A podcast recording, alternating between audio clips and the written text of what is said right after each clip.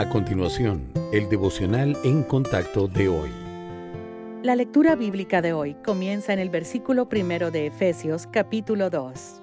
Y Él os dio vida a vosotros cuando estabais muertos en vuestros delitos y pecados, en los cuales anduvisteis en otro tiempo, siguiendo la corriente de este mundo conforme al príncipe de la potestad del aire, el espíritu que ahora opera en los hijos de desobediencia entre los cuales también todos nosotros vivimos en otro tiempo en los deseos de nuestra carne, haciendo la voluntad de la carne y de los pensamientos, y éramos por naturaleza hijos de ira, lo mismo que los demás. Pero Dios, que es rico en misericordia, por su gran amor con que nos amó, aun estando nosotros muertos en pecados, nos dio vida juntamente con Cristo.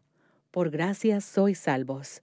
Y juntamente con Él nos resucitó y asimismo nos hizo sentar en los lugares celestiales con Cristo Jesús, para mostrar en los siglos venideros las abundantes riquezas de su gracia en su bondad para con nosotros en Cristo Jesús. Porque por gracia sois salvos por medio de la fe, y esto no de vosotros, pues es don de Dios, no por obras, para que nadie se gloríe.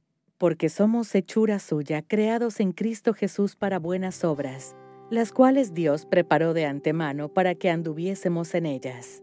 Cuando el Salvador caminó en esta tierra, un grupo de personas lo rechazó, los fariseos.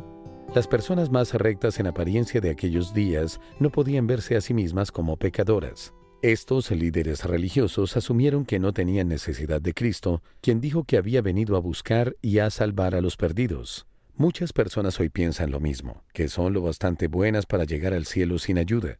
Después de todo, no son delincuentes, por lo que con seguridad sus buenas acciones deben superar las malas. ¿No es verdad? Falso. A los ojos de Dios, todos estamos muertos espiritualmente, esclavizados por los deseos y somos por naturaleza hijos de ira. El orgullo a menudo nos impide comprender el alcance de nuestra culpa. El pecado llevó a la caída de Satanás y ha infectado a todos los humanos desde Adán y Eva.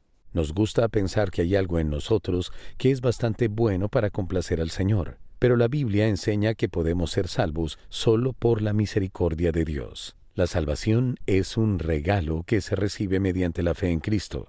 No hay nada que podamos hacer para ganarla, porque todo lo bueno que hagamos está manchado por el pecado que habita en nosotros. Confía en la muerte de Cristo como el pago por sus pecados. Entonces será hecho nuevo.